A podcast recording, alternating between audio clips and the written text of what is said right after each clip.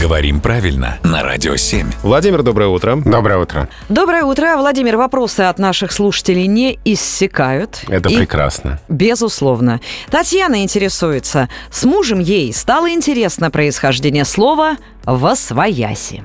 Что-то японско-китайское здесь э, вот э, звучит, на мой взгляд. Да, оно так звучит. На самом деле это исконно русское, и это словосочетание, которое схлопнулось в одно слово. Будем Свой. сейчас границы проводить. Да, во, А, ну это «в». да, своя. Своя. То есть Понятно. Да, а «яси» свои. что такое?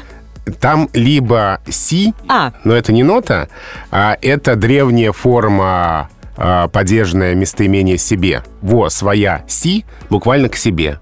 А, но есть еще одна версия, что там пропал один слог, и изначально было «во своя веси» своей деревни домой, а дальше «ве» пропала. Ну вот, что больше нравится, выбирайте. Ну, если уж мы кого-то будем куда-то отправлять, то, наверное, на наш сайт для того, чтобы задать вопрос Владимиру Пахомову в следующую рубрику.